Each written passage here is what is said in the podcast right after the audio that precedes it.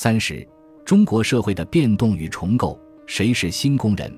中华人民共和国宪法第一章第一条规定：中华人民共和国是工人阶级领导的，以工农联盟为基础的人民民主专政的社会主义国家。此宪法原则在法理层面规定了中国的国家性质，但现实的情况远为复杂。市场化的浪潮冲击了每一个人。总体而言，工人在利益上承受的损失是最大的，表现为政治、经济和社会地位急剧下降。阶级分析的方法在工人研究领域也悄然退场了。事实也如大部分研究者所看到的那样，工人不是一个有着同一性的阶级。而是一个四分五裂的庞大的群体。中国革命和建国走的是农村包围城市的道路，其主要依靠力量是农民。这并非经典的马克思主义理论所指引的方向，但建国后出于意识形态的需要，马克思主义被确立为指导思想。同时，为实现现代化的目标，国家建立了一整套工业体系，创造出了一个工人阶级。黄继苏对此有精辟的概括。虽然中国革命的成功靠的不是工人阶级，工人阶级的真正壮大却靠的是中国革命的成功。作为主导意识形态的马克思主义，同中国革命和建设的现实之间存在着巨大的张力，由此导致了诸多名与实的矛盾之处。新华字典对工人的解释是：个人不占有生产资料，以工资收入为主。从事生产的劳动者，这一定义无疑是根据马克思主义做出的，描述的是伴随资本主义市场化进程和人的商品化趋势出现的，作为私人资本或私人资本家阶层的对立面存在的工人。计划经济时代的老工人不符合这一定义，他们不是市场化进程的产物，是政治进程创造了他们。老工人虽不直接掌握生产资料。但与国有企业的管理者是一样的，都以生产资料的主人身份出现。通过以鞍钢宪法为代表的国企管理体制，老工人和干部阶层被尽可能紧密地捏合在一起，在生产中锻造出了某种程度的主人翁精神。在后来的国企改制过程中，老工人们往往将国企管理者的腐败行为斥为败家，即是这种精神的回响。老工人的生活方式是对人的商品化的反动。王绍光将1949年至1984年这一历史阶段的经济模式概括为伦理经济，即人的经济生活服从于人生存的伦理准则。通过单位体制，老工人的经济生活与政治的、社会的、文化的生活有机的结合在一起。单位既是工作的场域，也是社会关系网络的依托体。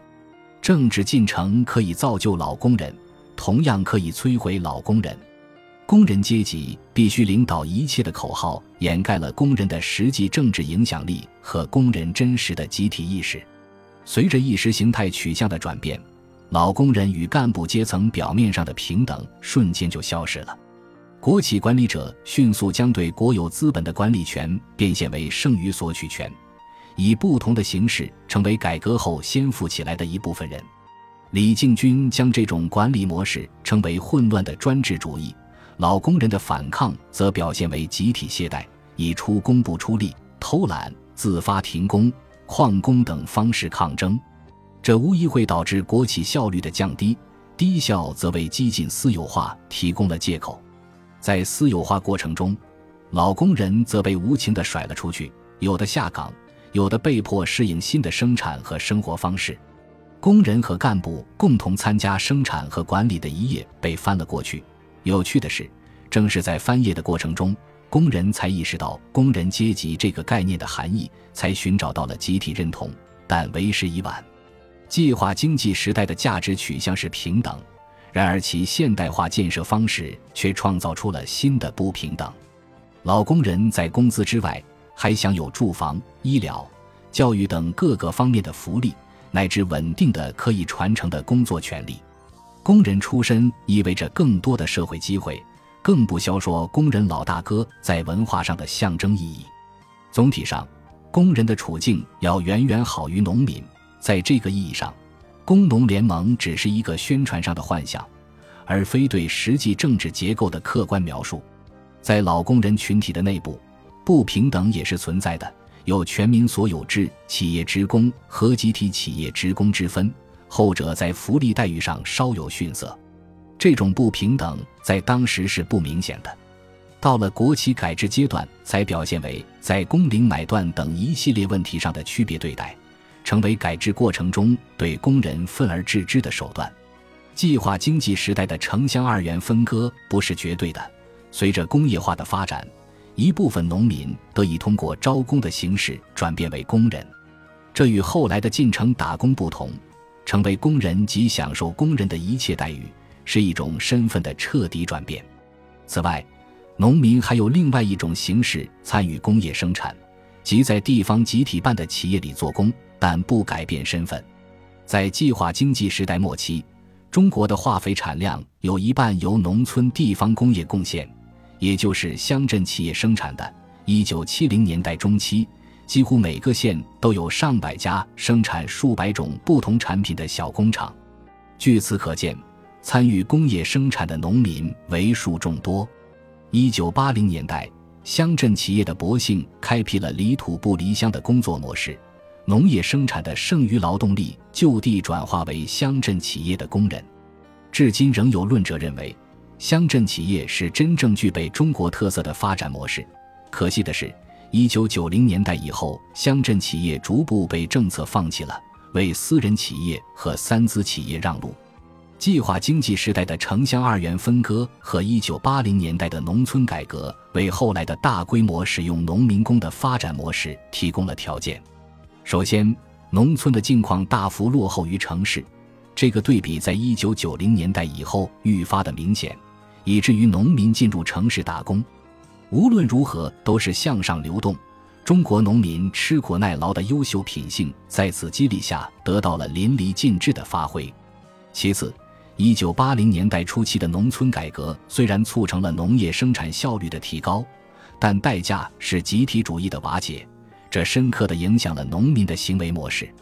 早期农民外出务工有不少结伴同行的情况，这有助于增强农民工在市场中的博弈能力。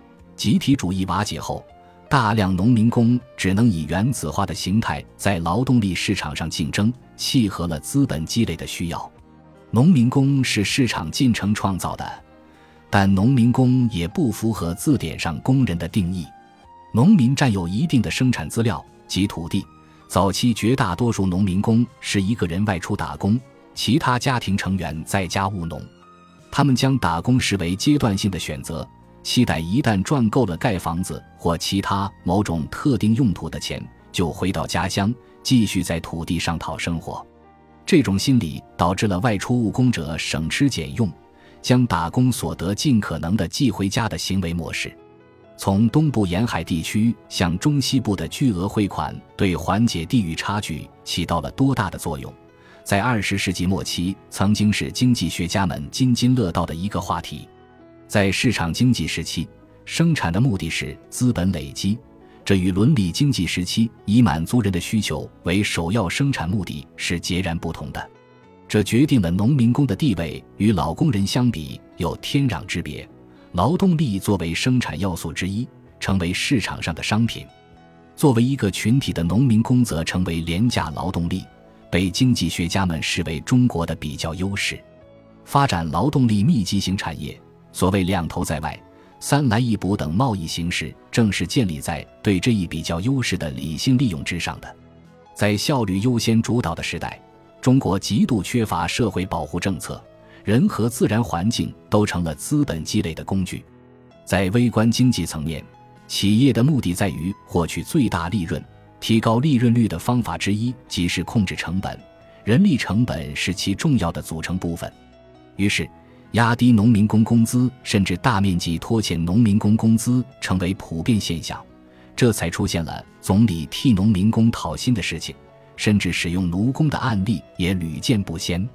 劳动保护措施的匮乏，导致了一代农民工为经济发展付出了血与泪的贡献。有估算认为，在一九九三至二零零二年间，有百分之五至百分之七的农民工因工伤致残、丧失劳动能力。且未能得到合理的补偿。市场经济条件下的工资水平应以足以支持劳动力再生产为标准，这是一个硬约束。因为若是工资达不到这个标准，劳动力再生产就会在萎缩的条件下进行，长此以往会危及整个经济。劳动力再生产的内容不仅包括劳动者自身的吃穿住用，也包括抚养子女和赡养老人等家庭开支。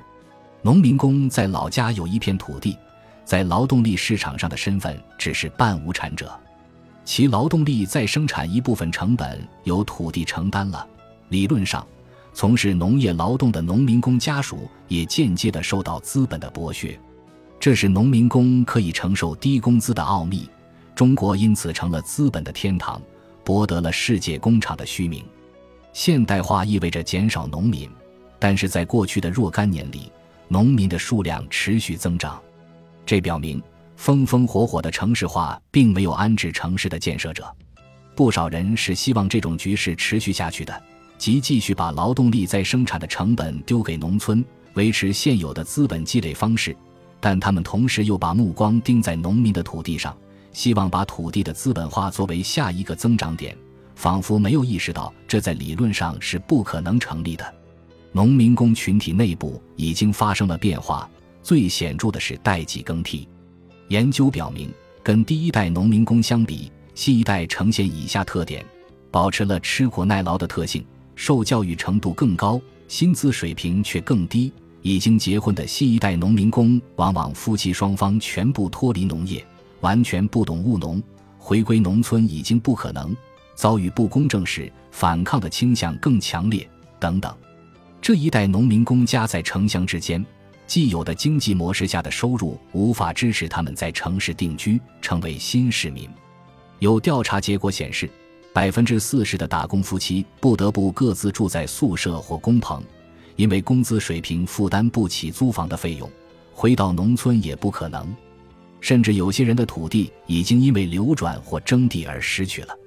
无论如何，靠农村承担农民工劳动力再生产的模式已经无法维持。他们怎么办？这是中国社会亟待回答的问题。这个庞大的人群暂时还是沉寂的，尚未形成集体意识。他们在政治上没有任何表达的渠道。几年前产生的几个农民工人大代表，无非是个点缀。他们最常用的反抗形式是用脚投票，频繁的更换工作，但这使得对劳动者的法律保护形同虚设。最终结果是有利于资本。极端的反抗是以死抗争。富士康连跳事件是对农民工经历的非人性化的境遇最振聋发聩的控诉，旋即却又归于死寂。粗线条地梳理了工人群体的流变。我们需要回答一个问题：谁是新工人？新工人正在为越来越多的学者所青睐，用以替代农民工这个被他们认为带有歧视性含义的称呼。新工人还不是一个规范性的理论范畴。不同的人用“新工人”指代不同的人群。